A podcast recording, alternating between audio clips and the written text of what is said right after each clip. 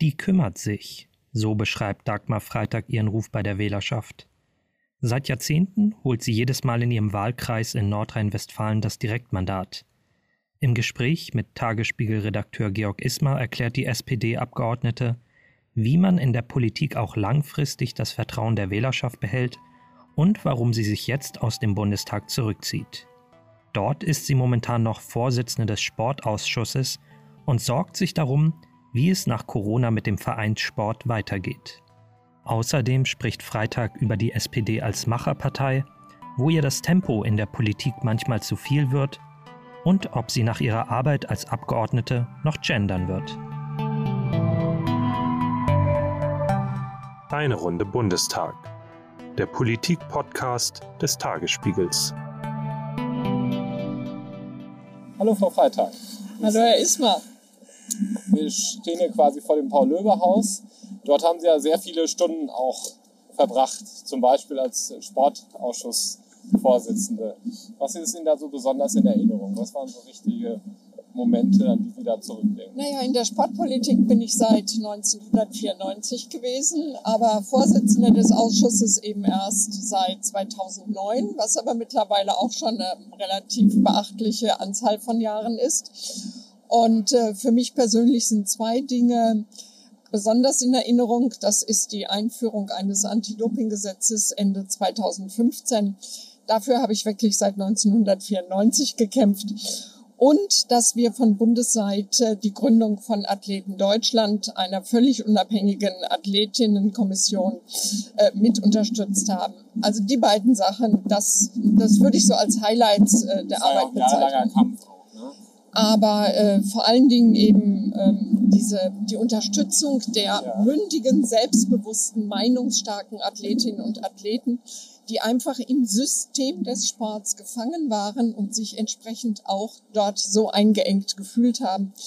Ähm, die zu unterstützen, sich auf eigene Füße zu stellen und zwar nicht nur moralisch zu unterstützen, sondern auch mit ähm, Finanzen des Bundes, was wir jetzt mittlerweile schon seit einigen Jahren.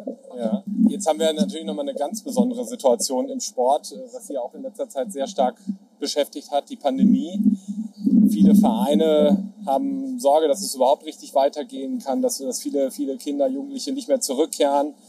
Wie sehen Sie das? Was, was müsste da jetzt eigentlich passieren? Wird, wird da überhaupt genug drauf geachtet? Wir haben unheimlich viel über Wirtschaftshilfen, über Schule, Kitas und so weiter gesprochen, aber der Vereinssport, den könnte es ja besonders hart treffen. Ja, den Vereinssport an der Basis hat es in relativ geringem Umfang finanziell getroffen. Das ist das, was ich aus den Landessportbünden höre. Da haben natürlich die sehr schnellen Hilfsprogramme der Bundesländer auch einen guten Teil zu beigetragen, dass die Vereine finanziell recht gut durch die Krise gekommen sind. Aber Sie haben es angesprochen. Die Frage ist, kommen die Mitglieder zurück, die jetzt praktisch seit 16 Monaten kein Angebot mehr hatten? Und äh, das könnte das eigentliche Problem werden, dass die normalen Austritte, die immer am Ende eines Jahres sind, dass die nicht durch Neueintritte oder Wiedereintritte kompensiert werden. Und da würde ich mir schon wünschen, dass das Bundesgesundheitsministerium beispielsweise eine richtige Kampagne auflegt, gerne mit dem organisierten Sport zusammen, um dafür zu werben, wie wichtig Bewegung für Menschen allen Alters ist. Mhm, war, ja, okay. Wir stehen jetzt hier vor der Parlamentarischen Gesellschaft. Waren Sie da eigentlich auch oft, weil das wird ja immer gerne benutzt, so als Ort, um zu verhandeln, auch gerade vertraulich zu verhandeln, was ja Politik auch braucht. Das haben wir in der Pandemie gesehen. Sehr viele Videokonferenzen, wo unheimlich viel durchgestochen wird, wo man diesen vertraulichen Raum nicht hat, wo man sozusagen auch mit politischen Gegnern in Ruhe verhandeln kann. Waren Sie da oft? Ja, natürlich. Ähm, Das ist, glaube ich, für uns alle ein Rückzugsort, aber auch ein Ort, um in Reichstagsnähe wirklich mal in Ruhe auch wirklich gut zu essen und ähm, mal mit Kolleginnen und Kollegen in Ruhe abseits des politischen Tagesgeschäftes zu reden. Ähm, Da bleibt auch manchmal zu wenig Zeit für, finde ich. Wie hat sich das denn aus Ihrer Sicht verändert, so der ganze Parlamentsbetrieb? 27 Jahre sind Sie Mitglied des Deutschen Bundestages, haben Bonn noch erlebt. Wie sehen Sie das heute? Ja, also in der Tat habe ich bis 99 noch den langen Eugen in Bonn miterlebt. Da war mein erstes Büro. Und ähm, ich muss einräumen, dass ich zu denen gehörte, die eher widerwillig nach Berlin umgezogen sind. Nein, da war ich noch nicht im Bundestag. Das war ja, glaube ich, 92 die Abstimmung. Ähm, ich habe ähm, in der Zeit dann aber meinen Frieden mit Berlin gemacht und äh, mittlerweile weiß ich, ich werde demnächst Berlin auch vermissen. Sie haben gefragt, wie sich die Parlamentsarbeit verändert hat. Wie alles in den letzten, na sagen wir mal 25 Jahren ist auch hier vieles hektischer geworden. Und ähm, natürlich haben digitale Medien jetzt auch einen ganz anderen Raum. Vor 25 Jahren kamen die ersten Handys gerade mal auf den Markt. Und äh, heute wäre ich ohne mein ähm, Smartphone nicht arbeitsfähig. Also alleine da hat sich sehr viel verändert. Ja, was auf der einen Seite die Arbeit einfacher macht, auf der anderen Seite die ständige Erreichbarkeit ähm, ja. über sämtliche sozialen Netzwerke, ähm, die können auch ein Problem werden. Also sie werden auch nachts, sie werden am Wochenende von Leuten über Facebook Messenger, über Instagram angeschrieben. Und äh, die erwarten Wählern oder, oder aus Leuten aus dem Wahlkreis, aber auch darüber hinaus. Ja. Und äh, in der Regel erwarten die in Echtzeit eine Antwort. Völlig egal, ob man vielleicht gerade mit der Familie beim Kaffee sitzt. Ja. Was nervt Sie denn so zunehmend auch am, am politischen Betrieb, vielleicht auch in Ihrer eigenen Fraktion?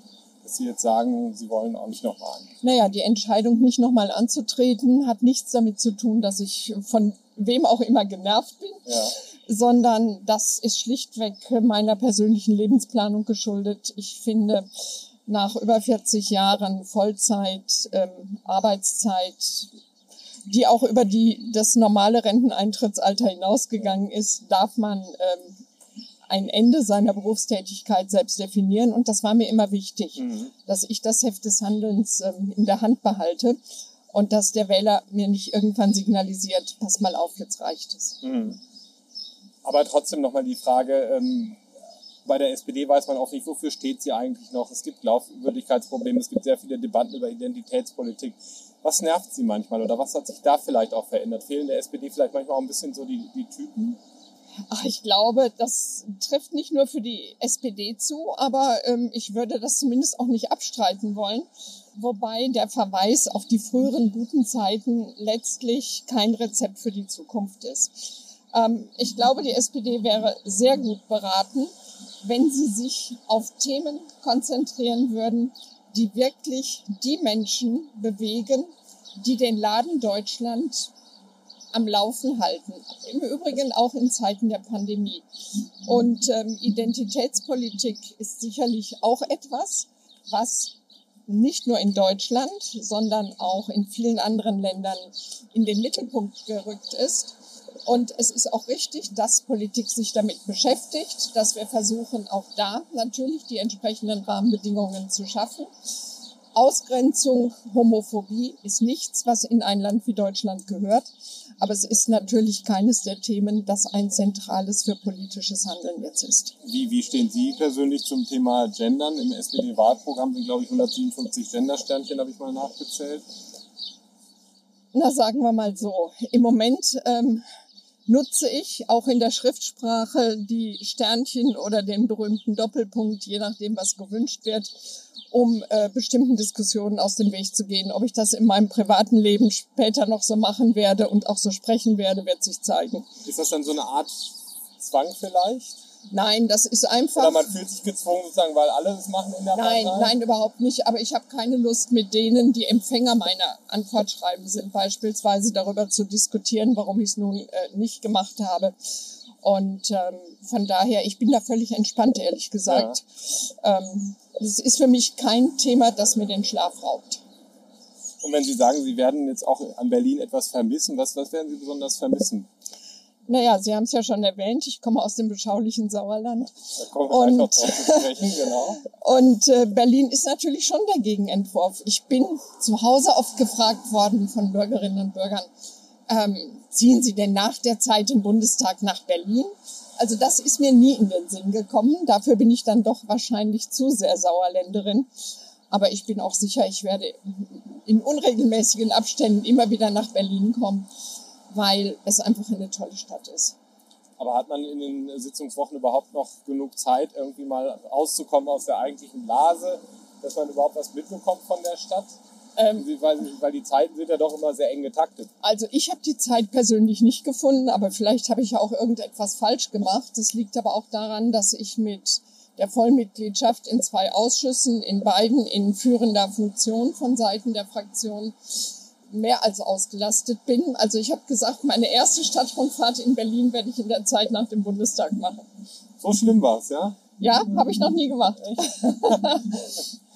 Aber ähm, ich nehme für mich schon in Anspruch, dass ich hier sehr intensiv und auch immer lange gearbeitet habe in den Sitzungswochen. Das hat auch damit zu tun, dass ich mir von Anfang an angewöhnt habe, beispielsweise jede einzelne E-Mail mindestens aus dem Wahlkreis selbst zu lesen und ähm, oftmals auch selbst zu beantworten. Das kostet Zeit, aber das schafft auch Vertrauen bei den Bürgerinnen und Bürgern. Ja. Was sind im Moment so besondere, besondere Nöte, die die Bürger haben? Was, was, was äh, kommt da so an, an Post besonders viel rein? Also in den letzten Monaten war natürlich das Thema der Pandemie, das Thema des Impfens, wann kommt welcher Impfstoff, warum wird mein Nachbar schon geimpft, obwohl der viel jünger ist und ich noch nicht. Also da waren unfassbar viele Fragen. Und äh, dann habe ich häufig auch die Leute persönlich angerufen und versucht zu erklären, denn ähm, gerade in so, so hitzigen emotionalen äh, Diskussionen finde ich es immer besser, mit den Leuten zu reden, als ähm, einfach eine E-Mail oder einen Brief zu schreiben. Hat sich denn da auch im Verhältnis zum Bürger etwas verändert in, den, in der langen Zeit, in der Sie jetzt Mitglied des Deutschen Bundestags sind? Also auch was die Anfeindung anbelangt, weil wir erleben ja doch häufig eine sehr, sehr aggressive Stimmung und äh, Politiker, die sozusagen Fußabtreter für alles sind. Ja, also das ist ein ganz klarer Unterschied zu früher. Ähm, also da sind rüdeste Beschimpfungen bei. Also ich muss sagen, mich hat es nicht so schlimm getroffen wie beispielsweise Renate Künast. Das war ja mal in allen Zeitungen zu lesen und andere Kolleginnen und Kollegen. Ich bin auch nie Ziel irgendwelcher Attacken geworden. Es gab mal Drohungen, es gab auch mal eine Zeit lang ähm, polizeiliche Unterstützung im Wahlkreis, weil da Drohungen im Raum standen. Aber das ist mir nur einmal passiert aber die verbalen Attacken, die Ausfälle und der völlige Verlust von Umgangsformen im menschlichen Miteinander, das ist an einigen Stellen schon wirklich erschreckend gewesen. Aber ich muss natürlich sagen, das ist nicht die Mehrheit der Zuschriften, auf gar keinen Fall. Sie haben ja schon gesagt, Sie kommen aus dem Sauerland. Ähm, Iserlohn, äh, den Wahlkreis immer direkt gewonnen, wenn, ne? War immer Nein, 94 beim ersten Versuch über die Liste. Okay, aber dann Und dann kam aber mein sportlicher Ehrgeiz, dass ich gesagt habe, man kann ja auch mal versuchen zu gewinnen. Und seit 98 habe ich ein Direktmandat im Pechschwarzen Sauerland. Genau, das wäre jetzt meine nächste Frage gewesen, wie, wie, wie man das schafft. Wahrscheinlich wird ja demnächst der Wahlkreis dann wieder an jemand von der CDU gehen, wahrscheinlich an Paul Ziemiak ja, Herr Ziemiak ähm, hat sich jetzt entschlossen, nachdem mein Entschluss feststand, ähm, im heimatlichen Wahlkreis zu kandidieren. Das ja, bisher weiter nicht, genau. Und es war ja auch mehrfach richtig, richtig knapp. Was war das knappste Ergebnis, der knappste Stimmenvorsprung? Das war 2013 mit 54 Stimmen. 0,04 Prozent. Wie erlebt man das so nervlich, dann so ein Wahlabend? Ich äh, möchte solch einen Abend kein zweites Mal erleben, zumal ich auch auf der Landesliste in der sogenannten Todeszone war. Also da, wo man nicht wusste, reicht es, reicht es nicht, war irgendwie Platz 19 oder so, weil die nordrhein-westfälische SPD der Meinung war, du machst das schon. Und ähm, mein Verweis darauf, dass ähm, die Umfragen nicht ganz so prickelnd waren, zu dem Zeitpunkt half da gar nichts.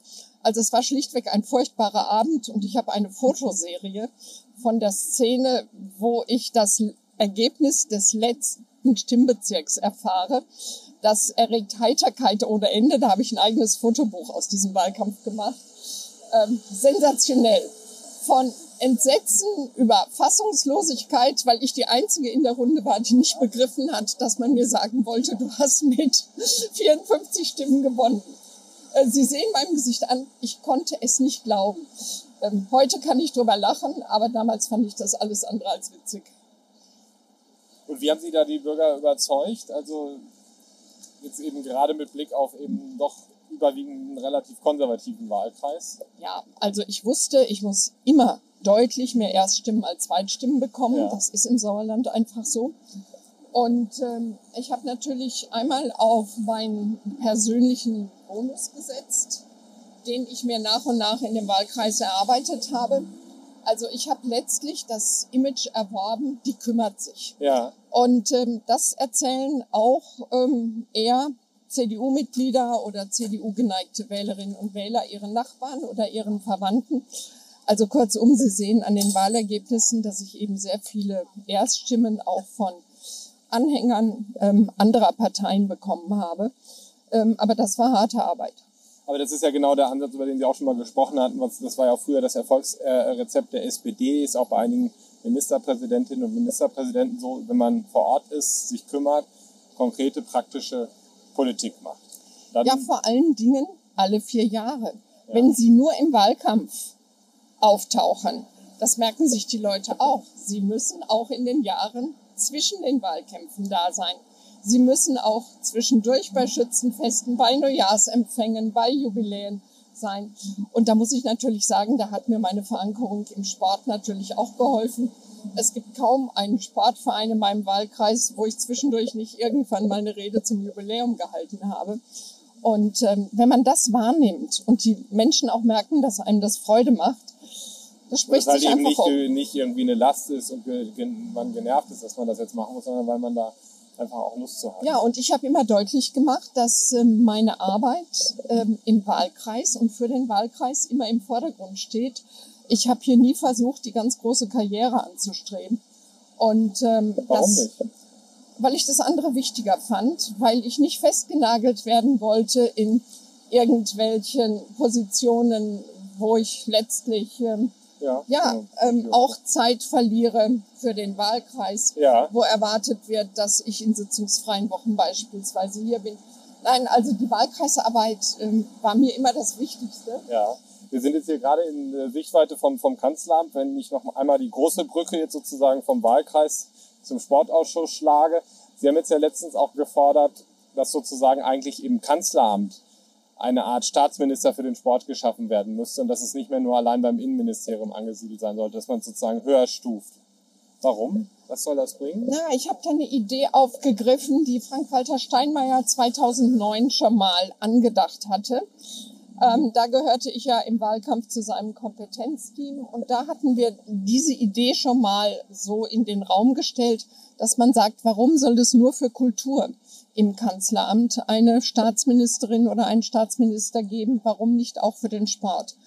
Und äh, wenn Sie sehen, wie viele Ministerien sich in der Bundespolitik mit den unterschiedlichsten Facetten des Sports beschäftigen, wäre eine Bündelung vielleicht auch ganz hilfreich. Vielleicht auch gerade nach der Pandemie könnte das natürlich auch Ja, zum in- Beispiel. interessant sein. Ne? Ja. Wenn man sich die äh, Listenaufstellung bei der SPD jetzt auch vor der Bundestagswahl anschaut, fällt doch auf, dass es sehr, sehr viele Junge gibt, sehr viele Jusos auch. Man spricht von einem gewissen Linksrutsch in der, in der SPD. Ist es klug, dass so viele Junge schon so früh in die Politik gehen oder ist es nicht besser sozusagen auch, dass wieder mehr Abgeordnete mit, mit mehr Lebenserfahrung, auch praktischer Arbeitserfahrung sozusagen die Ver Vertretung des Volkes bilden? Also grundsätzlich ist es natürlich schon wichtig, dass die Sichtweisen aller Generationen hier auch zur Sprache kommen.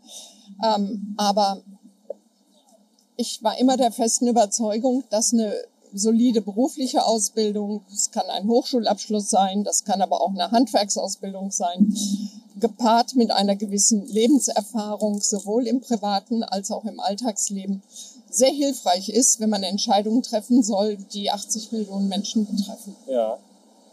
Spiegelt denn das Parlament aus Ihrer Sicht heute noch so die, ja, die breite Bevölkerung ausreichend wider? Weil bei der SPD ist ja auch so, dass viele sagen, sie sei zu einer Akademikerpartei geworden, die mehr Politik sozusagen für die gehobenen Schichten oder was es gehobenen Schichten macht, aber ähm, nicht mehr so stark die eigentliche frühere Klientel im Fokus hat. Ne? Ich war jetzt zur Landtagswahl in Sachsen-Anhalt auch viel unterwegs und da fiel schon auf, was es da für ein riesiges Gefälle gibt. Da haben die Leute ganz andere Probleme als das, was hier oft in Berlin auch im, im Bundestag manchmal so diskutiert wird. Naja gut, dafür haben wir auch die unterschiedlichen staatlichen Ebenen. Die Kommunalpolitikerinnen kümmern sich um die Probleme vor Ort.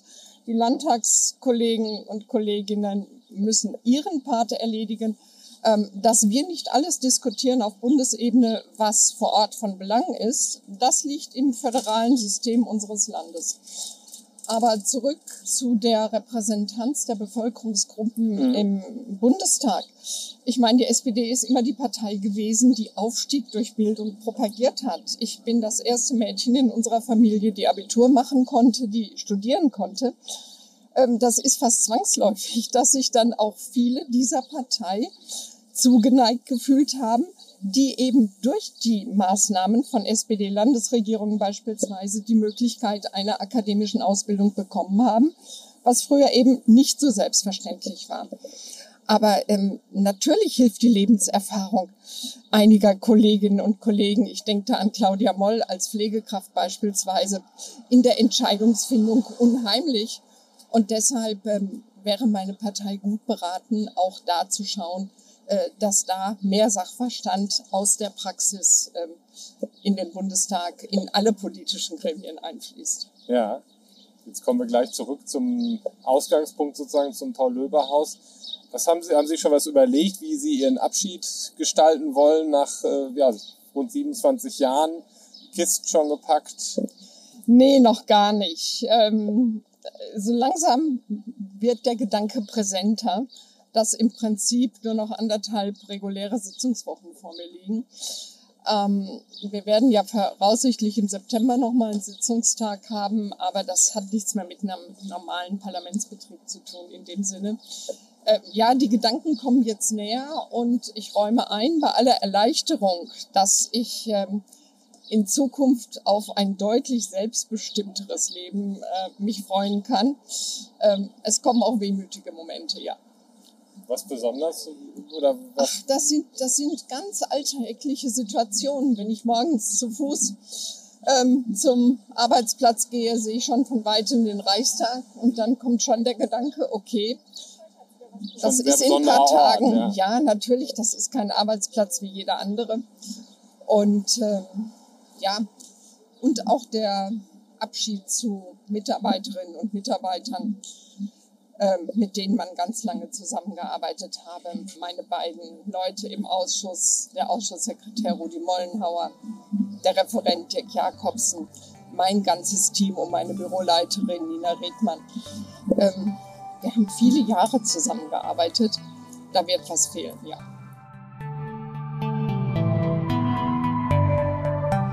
Eine Runde Bundestag. Der Politik-Podcast des Tagesspiegels.